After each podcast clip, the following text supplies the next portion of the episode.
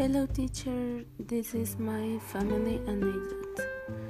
Um, so, on January 1st, usual my family it meets at my grandfather's house to live together and celebrate the New Year uh, with small piñatas, eat, drink, distribute the sweets, and my grandfather was very happy they will all go together.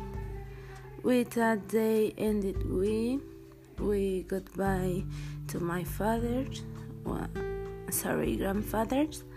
Uh, he told the hill children and everything.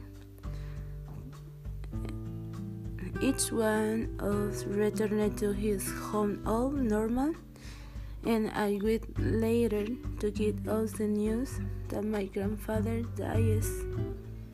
It was a moment, but also a reflection that is life in an instant we can live to exit.